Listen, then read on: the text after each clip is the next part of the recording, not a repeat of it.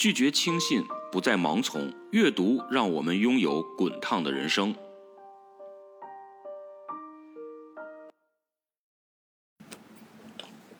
各位好，欢迎收听老陈书房有酒这档节目哈。就是我最近想跟大家聊一个什么话题呢？就是我现在看见“年轻人”这仨字儿啊，我就特别头疼。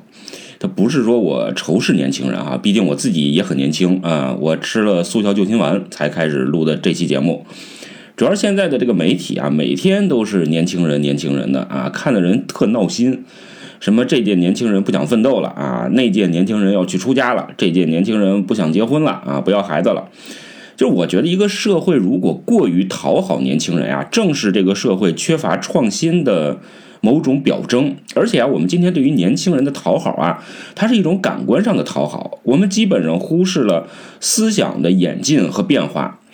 你看，最近各大媒体又在讨论啊，说现在年轻人不上课啊，只上香，就我觉得特搞笑，是吧？你以为他们不上香就能上课了？他们可能上床，他也不上课，是吧？年轻人嘛，啊，总爱睡懒觉。呃，当然，我其实觉得年轻人去寺庙这个事儿本身也没什么大不了的，无非就是去寻找一精神的寄托。更何况我们中华民族五千年啊，一直在找寄托。比如古代的时候，好几个月不下雨啊，村民呢就会去求雨啊，扛着个猪头去龙王庙那儿求雨啊。这龙王好像也没见过什么世面啊，没吃过猪头。所以啊，我们对于信仰啊，多多少少都有那么一点功利的意味，有点用人朝前不用人朝后的那意思。比如说我自己啊，我每年都会去这个北京的白云观去拜一拜，我就发现啊，白云观人最多的地儿啊。需要排队上香的地儿，一定是财神爷那儿啊！就是我挺心疼财神爷的啊，比这个玉帝老人还忙啊，忙着给大家发钱是吧？大撒币，嗯，呃，说回年轻人上香这事儿哈，就是为了做这期节目啊，我还参考了一些文章，有一篇文章啊，这个是澎湃新闻写的，他引用了一些网友啊对年轻人热衷于上香的这件事儿的一些看法。你别说呀，我觉得还挺有意思，我给大家来分享一下啊。呃，这条说的是心诚则灵，信不信啊，取决于你自己。换一种环境和生活方式，喜欢慢生活的，不喜欢熙熙攘攘的人，选择去清心寡欲的地方也很正常。当代社会啊，可以说是百花齐放啊，有繁华的商业，自然呢也有佛系的生活，都是萝卜青菜各有所爱啊。佛系难道只能是老年人的选择吗？年轻人不可有自己的信仰吗？你看，这就说明有些年轻人去寺庙啊，其实他就是去寻找一种寂静的，让自己能够沉淀下来的一个环境。这个我特别认可啊，因为我就是这样。就有时候我特别这个烦躁的时候啊，很焦虑的时候，我就开车去一个北京知名的野寺啊，叫这个大觉寺。这个大觉寺啊很美，特别是秋天，然后树叶黄了、红了，比繁花似锦啊还有这种感染力。然后呢，它这个寺庙啊也是这个古旧的，甚至你能看到这个蜘蛛网缠绕在这个房梁上，但是它给人一种非常质朴、非常巍峨的感觉。然后这个院子里啊还有很多的小猫，这些小猫一点都不怕人，你想要跟它合影啊，立马就屁颠屁颠的跑过来啊。呃，我每次到那儿都会觉得内心非常的寂静，我可能也不会去这个拜佛呀、上香，我就是溜达啊，就是逡巡，就是游弋。啊，就是徘徊是吧？看看植物，看看猫，也会想一想啊。你说古代的和尚在这里这个晨钟暮鼓啊，他们到底过着一种怎样的生活？其实这么说呀，我这个想起来啊，比如我一般出国旅行。也很特意的会去看一看这个国外的，比如教堂啊，或者国外的寺庙，因为这些建筑啊，它镌刻着很深的文化的印记和人的回忆，也是当地人生活的一部分，对吧？比如说你看这个，呃，马尔克斯写《百年孤独》，还是这个霍乱时期的爱情，都会有很多这个家人去望弥撒的这种细节。好啊，还有一个网友说的也挺犀利，他说：第一，预订门票啊是需要通过网络操作的，而中老年人一般不会。呃，不太会用这个网络，所以这年轻人啊，有可能是为自己的父母帮助他们来预定啊，代为预定，这很常见。所以预定门票的年轻人多，并不代表这个进寺庙的年轻人就多。第二啊，就是并不清楚预定门票的这个数在总门票数中占的比例啊。第三呢，就是很多名山大川啊都有寺庙，而且常常啊是跟那个景点的门票捆绑销售的。第四，真正的佛教徒啊是不需要买门票的，所以年轻人钟爱寺庙根本就不成立。你看这个，呃，分析的还有理有据的哈。我确实看到了一组数据，说这个今年二月以来啊，预定这个寺庙景区门票的人群中，九零后和零零后。占比接近百分之五十，好像年轻人真的开始迷恋去这个寺庙了。可是就像刚才那位朋友说的，年轻人啊，他会用网络去预定，对不对？爸妈去这个寺庙一般就是直接去了，或者是让自己的儿子、自己的孩子帮他们来预定。而且很多这个老人啊，他有老年证，他去很多地方都是免费进去的。所以如果你想说明问题啊，至少要告诉我，通过网络订票占所有门票销售的比例是多少，才能说明这个问题。所以这就是为什么我特别反感总是年轻人这个年轻人那个的这种话题啊，因为你它真的形成了一种趋势吗？它真的形成了某种文化吗？它真的形成了某种圈层吗？那这种如果真的形成这样的一种文化，它是一种即刻性的，还是能够延绵下去的，对吧？至少你要有一些数据啊，或者一些科学方法的论证，才能说明这个问题啊，而不是说看到一点苗头就这个大肆的去铺陈。呃，这就回到了我们一开始要讨论的这个话题哈，似乎就是你写个文章冠以年轻人怎样怎样就能收获一定的流量，似乎年轻人关心的事儿啊就应该是全社会关注的事儿。呃，当然我觉得从商业的这个角度来说啊也没什么问题，是吧？讨好年轻人啊就意味着你以后可能能收获他们的这个消费，这一茬茬崭新的啊鲜嫩的韭菜早晚都得收割。但如果我们从社会的角度来看啊，年轻人锐意进取，而且呢，他们善于创新，拒绝墨守成规，这都是年轻人的优势。但我们也没有必要去放大年轻人的特征。比如说，年轻人可能更追求这种感官的刺激，那缺乏理性的判断，他们情绪很热烈，但可呃也很容易陷入到迷茫当中。他们着迷于创造一个新的世界，但是可能变成另一种虚张声势。然后他们总是强调自己有个性，但是如果你把个性当做一种潮流，那么个性也很容易陷入一种呃即刻性的窠臼。就好比啊，每年我们都会涌现出一些流行语啊，前些日子什么 Y Y D S 啊，绝绝子是吧？然后我听过最匪夷所思的一个所谓的。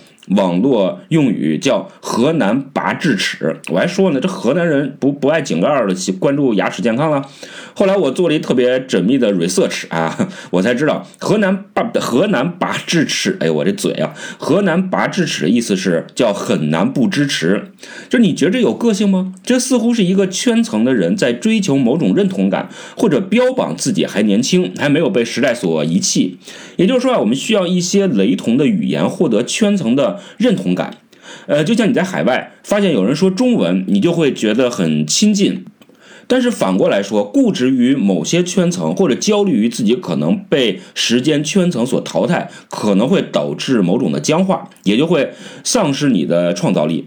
在这儿，我给大家提供一个。大思想家啊，也是启蒙运动的代表人物卢梭的一个观点啊，我不是说他说的对啊，我只是跟你分享一下，你可以自己去判断，看看他对你有没有一些启发。呃，这启蒙运动啊，各位可能都知道啊，都听说过，我就别在这儿瞎普及了。它简单来讲啊，启蒙运动呢，就是告诉我们人开始告别神性，追求理性。那如果用一句话来说呀，呃，启蒙运动就是坚信所有的真问题都能得到解答。那所所有的答案都是可知的，所有答案必须是相互兼容的，这就是一种理性的态度。可是理性就一定是好东西吗？如果我们只遵从理性的话，那么我们的情感、我们的欢喜、快乐或者忧伤又有什么价值呢？如果纯粹的理性的话，那我们看到一朵花儿还会被美所打动吗？我们看到有人受到伤害，理性可能告诉我们要远离他，但我们还要不要施以援手呢？所以卢梭呀就对此提出了质疑。他虽然是启蒙思想家，但是他对理性持有怀疑的态度。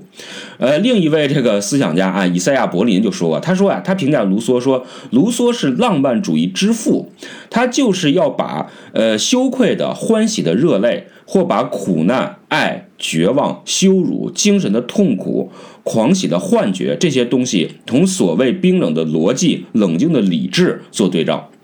呃，更重要的是，卢梭认为人的内在自我是最重要的，社会是无法规训我们的自我的。他竟然指出啊，什么攀比、骄傲感都是非常愚蠢的。其实想想非常有道理啊！就在人类社会打破这种所谓的阶层固化之后啊，攀比就蔚然成风。就是大家都是一样的，我们都是平等的，凭什么你比我成功，或者你比我有钱？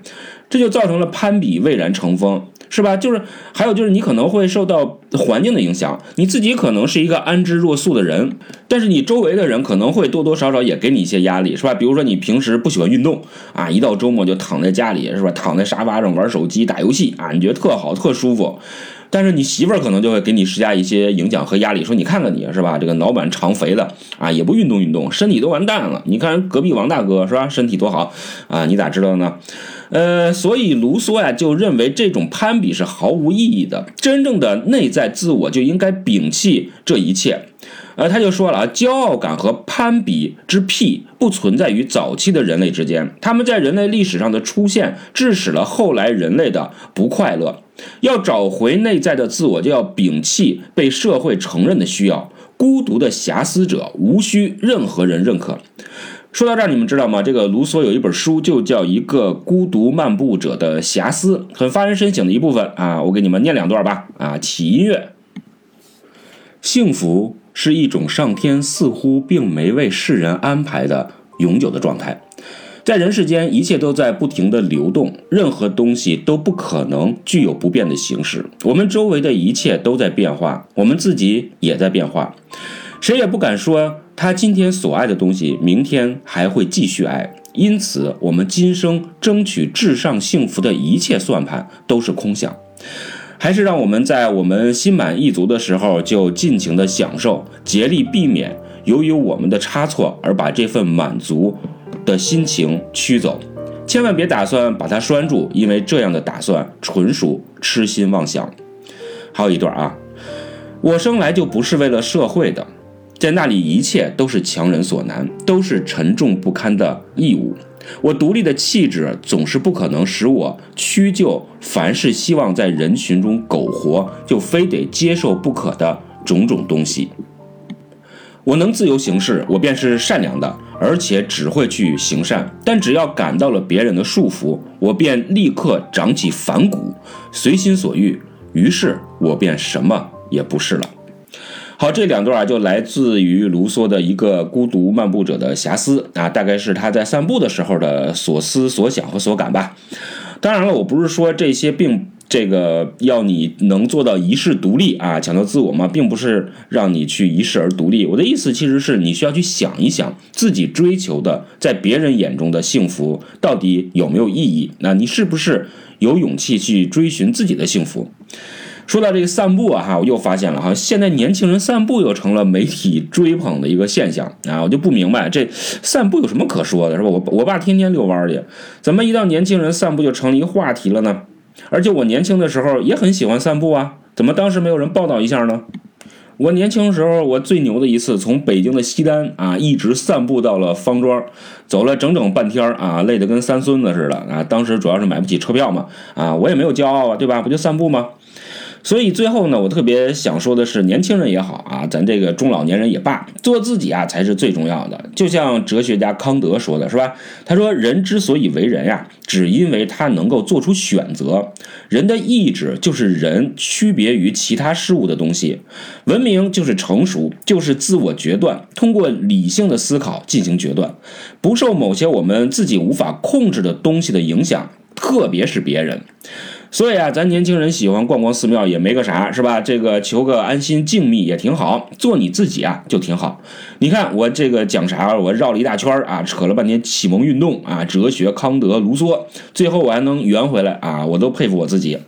好，以上就是今天播客的全部内容。希望你能够点赞、评论以及关注我的个人播客“老陈书房有酒”。我的播客呀，极有可能在每周的周一、周二、周三、周四周五啊，或者周末上线，反正争取每周一更啊，敬请期待。